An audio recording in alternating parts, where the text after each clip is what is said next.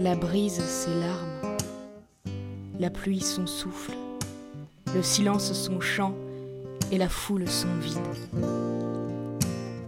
Pour faire l'intéressant, il était devenu un contre-pied poétique.